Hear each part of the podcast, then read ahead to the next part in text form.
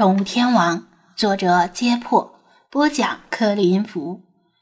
第七百五十一章，住了这么多天的酒店和别墅，张子安深深感觉还是自己家里舒服。那种亲切的熟悉，是无论多豪华的装修也提供不了的。早上由于倒时差的原因，他比平时起得晚了一些。起来后就去上厕所。他家的洗手间里有一扇隔断，把马桶、洗衣机、花洒、浴缸、洗手池隔开，做到干湿分离，也可以同时洗澡和上厕所。也幸亏如此，否则他真不敢把美人鱼放到自己房间的浴缸里，估计会被他喊流氓。饶是如此，他在小便时也很紧张，半天才尿出来，而且尽力控制着节奏。以免哗啦哗啦的声音被他听到，那就太尴尬了。小便完之后，就去隔壁洗漱。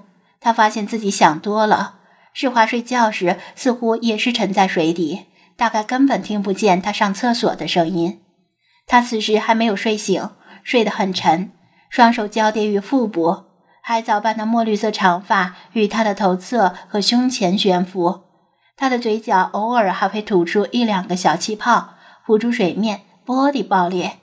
如果忽略掉下半身的淡蓝色鱼尾，如果别人看到这场面，估计会以为他杀人藏尸吧。洗手的时候，他刚刚埋怨老茶给他出了个难题。他觉得美人鱼不是很有必要穿衣服，因为他那一头碍眼的长发始终把他的胸前遮得很严实，再穿衣服有些多此一举。但既然老茶发话了，他也只能帮他买泳衣。普通的连体泳衣当然不行，他没有腿穿不上，只能买分体式泳衣。作为一个没有女朋友的纯爷们儿，张子安肯定不能自己去商场里买女士泳衣，会被当成变态的。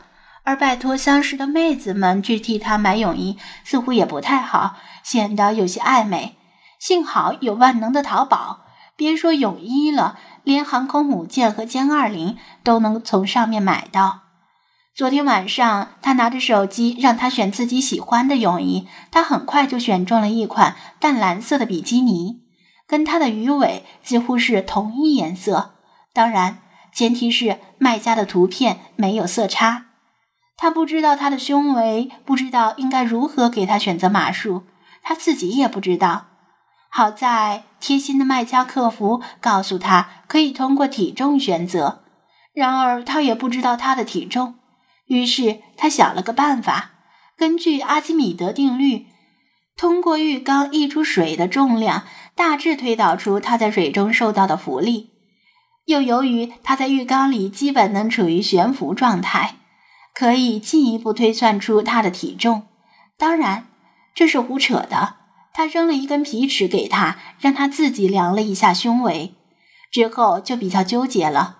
他明明只想买比基尼的上半身，但客服坚持要买，但客服坚持要买就只能买全套，不能拆开买，并且表示从来没有听说过只想买半套的。然而问题是，美人鱼只需要穿半身就行了，下面的三角泳裤他拿来有什么用呢？收藏。扯了半天皮，他还是无奈的败给了寸步不让的客服，下单付款了整套比基尼，感觉亏了一个亿。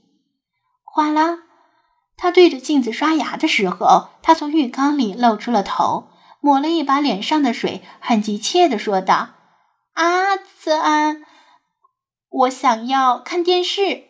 之前有一部韩剧，刚看了一半，我还想知道结局是什么呢。”张子安把嘴里的泡沫吐掉。早上起来要说早上好或者早安也可以。另外，你那莫名其妙的拉长声音是怎么回事儿？不小心咬了舌头吗？他嘟着嘴说道。其他的精灵也都陆续醒来了。星海跳出婴儿床，与洗手间前经过，看到张子安站在里面，便抬起一只前爪招呼道：“喵，早上好，子安。”早上好，星海。子安，要不要玩捉迷藏？星海歪着头问道。稍晚一点吧，今天的事情比较多。张子安用毛巾把嘴擦干净。喵，好的。星海高高兴兴的用前爪扒开卧室门，去楼下与温蒂和美短他们玩耍去了。张子安对他说道：“我看人家星海每天早上醒来第一件事就是道早安，你也应该学着点儿。”可我又不是猫，不适合卖萌。”他说道。理查德从枕头旁的小毛毯下钻出来，扑腾着翅膀叫道：“，嘎嘎，没错，你适合卖蠢。”我不管，我不管，我要看电视，我要看韩剧。他拨浪鼓一样甩着头发，甩的浴室内到处都是水点。我这里没有电视。你看，我也没有看电视啊。”张子安敷衍道。“你骗人！”他瞪着眼睛，鼓着腮帮子说道：“昨天晚上我明明听到楼下传来电视的声音，别以为我不知道。”“嗨，那是老朽在看电视。”老茶也醒了，舒展着筋骨，给自己扣上斗笠。“我不管，我不管。”我也要看，我要看电视，我要看电视。他碎碎念着，无论如何也要看电视。老茶正色说道：“世华，老朽吃长几岁，比你来到这里的时间更早。之前老朽没有接触过电视，不过看了这段时间之后，老朽自以为对电视还是有一些了解的。”世华皱眉。有些听不懂老茶的话，老茶继续说道：“电视这东西，老朽认为不适合太小的孩子看，因为电视里面很多播放的内容有待商榷，可能会将世界观并未定型的孩子引至错误的方向，更适合有一定判断力的成年人观看。